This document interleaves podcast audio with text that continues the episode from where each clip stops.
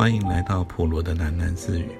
不论你在何处听到这个节目，都可以到 First Story 这个平台上面找到我的频道，并留言回馈。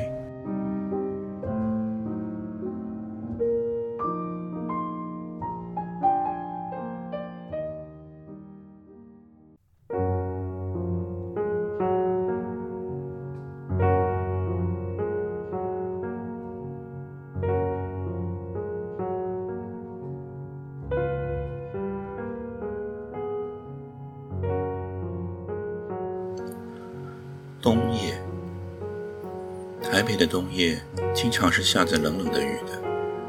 傍晚时分，一阵乍寒，雨又稀稀落落开始落下来了。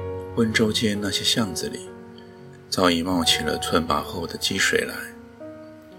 于清磊教授走到了巷子口去张望的时候，脚下套着一双木屐。他撑着一把油纸伞，纸伞破了一个大洞，雨点漏了下来，打到于教授十分光秃的头上，冷得他不由得缩起了脖子，打了一个寒噤。他身上罩着的那一袭又厚又重的旧棉袍，竟也抵不住台北冬夜那一阵阴湿边骨的寒意了。巷子里灰蒙蒙的一片，一个人影也没有。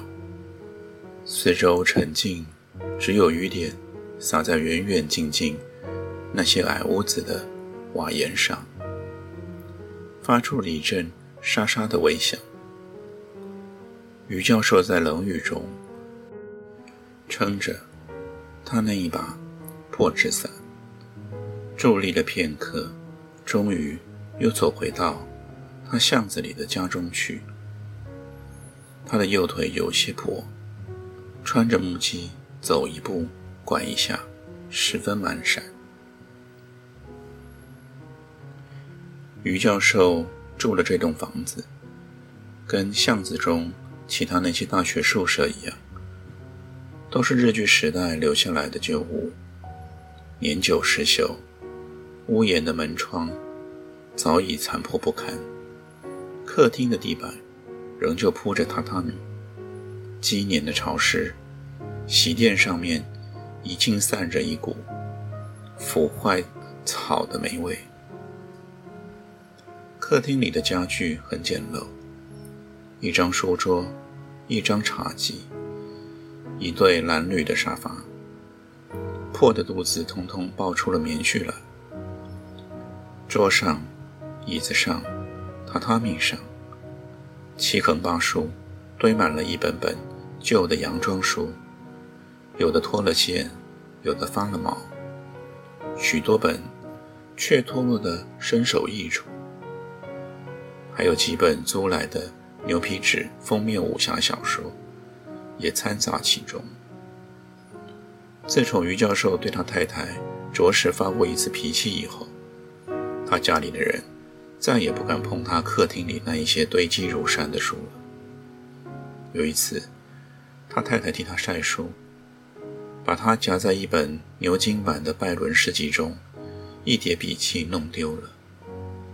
那些笔记是他二十多年前在北京大学教书时候记下来的心得。于教授走进了客厅里，在一张破沙发上坐了下来，微微喘着气。他用手在他右腿的关节上使劲地搓揉了几下。每逢这种阴湿的天气，他那一只撞伤过的右腿便隐隐地作痛起来。下午，他太太到隔壁肖教授家去打麻将以前，还嘱咐过他：别忘了把于善堂的那一张膏药贴起来啊。晚上早点回来好吗？他要求他太太。吴柱国要来啊。吴柱国又有什么不得了的？你一个人陪他还不够啊。他太太用手绢子包起了一张钞票，说着便走出大门去了。那时他手中正捏着一张《中央日报》，他想阻止他太太，指给他看，报上登着吴柱国那一张照片。我旅美学人、国际历史权威吴柱国教授，昨在中央研究院做学术演讲，与会学者名流共百余人。可是他太太老早三脚两步，跑到隔壁去了。隔壁肖太太二四六的牌局，他太太从来没有缺过席。他一讲他，他便封住他的嘴。别捣蛋了，老头子，我去赢个百把块钱，买只鸡来炖给你吃啊。他对他太太又不能经济封锁，因为他太太总是赢的。自己有私房钱，他跟他太太商量。想接吴柱国到家里来吃餐便饭，一开口便让他太太否决了。他目送着他太太那肥胖硕大的背影，突然想起了一阵无可奈何的惆怅。要是雅欣还在，晚上他一定会亲自下厨，去做出一桌子吴柱国爱吃的菜来，替他接风了。那一次在北平。替吴柱国践行，吴柱国吃得酒酣耳热，对雅欣说：“雅欣啊，明年回国再来吃你做的挂炉鸭。”哪晓得，第二年北平便陷落了。吴柱国一出国便是二十年。那天在松山机场见到他，许多政府官员、报社记者。还有一大群闲人，把吴柱国围得水泄不通，他自己却被人群屏在了外面，连跟吴柱国打招呼的机会都没有。那天，吴柱国穿着一件黑呢大衣，戴着一副银丝边的眼镜，一头白发，白的雪亮。他手上持着烟斗，从容不迫，应对那些记者的访问。他那份温文儒雅，那份令人肃然起敬的学者风范，好像随着岁月变得越更醇厚了一般。后来还是吴柱国在人群中发现了他，才挤过来，指着他的手，在他耳边悄悄说道：“还是过两天吧，我来看你。”青雷。于教授猛然立起身来，蹭着迎过去。吴柱国已经走上了玄关来。我刚才还到巷子口去等你，怕你找不到。于教授蹲下身去，在玄关的矮柜里摸索了一阵，才拿出了一双草拖鞋来，给吴柱国换上。有一只却破得张开了口。台北这些巷子真像迷宫啊！吴柱国笑道：“比北平那些胡同还要乱多了。”他的头发淋得湿透，眼镜上都是水珠。他脱下了大衣，抖了两下，交给于教授。他里面却穿着一件中国的丝棉短袄。他坐下来时，忙掏出手帕，把头上、脸上揩拭了一番。他那一头雪白的银发，都让他揩得蓬松凌乱起来。我啊，早就想去接你来了。于教授将自己使用的那只保暖杯拿出来泡了一杯龙井，搁在了吴柱国的面前。他还记得吴柱国是不喝红茶的。看你这几天那么忙，我也就不趁热闹。我们中国人呐，还是那么喜欢应酬。吴柱国摇着头笑道：“这几天，天天有人请吃酒席，十几道、十几道的菜。你再住下去啊，恐怕你的老胃病又要吃翻了。”于教授在吴柱国的对面坐下来，笑道：“可不是嘛，我已经吃不消了。”今晚邵子琪请客，我根本没有下桌。邵子琪告诉我，他有好几年没有见到你了。你们两人，吴柱国望着于教授，于教授摸了一摸他那光秃的头，轻轻地呜了一口气，笑道：“他正在做官呢，又是个盲人呢。我们见了面也没什么话说。”我又不会讲虚套，何况对他呢？所以还是不见面的好。你是记得的，我们当年参加励志社，头一条誓言是什么？吴柱国笑了一笑，答道：“二十年不做官呢。”那天宣誓，还是邵子琪带头宣读的呢。当然，当然。二十年的期限呢，早已过了。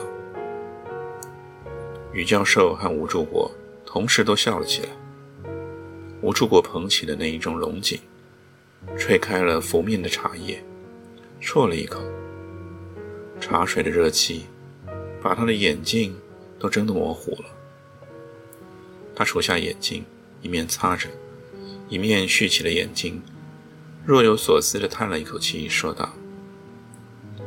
这次回来啊，励志社的老朋友多半都不在了。贾医生是上个月去世的，于教授答道：“他的结局很悲惨。我在国外报上看到了，登的并不清楚啊。很悲惨的。”于教授又喃喃地加了一句：“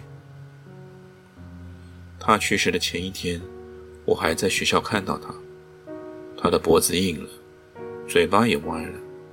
上半年他摔过一跤，摔破了血管。我看见他气色很不好，劝他回家休息。他只苦笑了一下。我知道他的环境混得厉害，太太又病在医院里。那晚他还去兼夜课，到了学校门口，一跤滑在阴沟里。便完了。于教授摊开双手，干笑了一声：“，贾医生就这样完了。”真是的，吴柱国含糊应道：“我仿佛听说，陆冲也亡故了。你在国外，大概知道的清楚些吧？”陆冲的结局啊，我早料到了。吴柱国叹道：“共产党啊，反右运动，北大学生清算了陆冲，说他那本中国哲学史为孔教作长，要他写悔过书认错。陆冲的性格还受得了吗？当场在北大便跳了楼啊！”好好，于教授突然亢奋了起来。在大腿上猛拍了两下。好个陆冲，我佩服他，他不愧是弘毅之士。只是人生的讽刺有免太大了。吴柱国唏嘘道：“当年陆冲还是个打倒孔家店的人物呢，何尝不是呢？”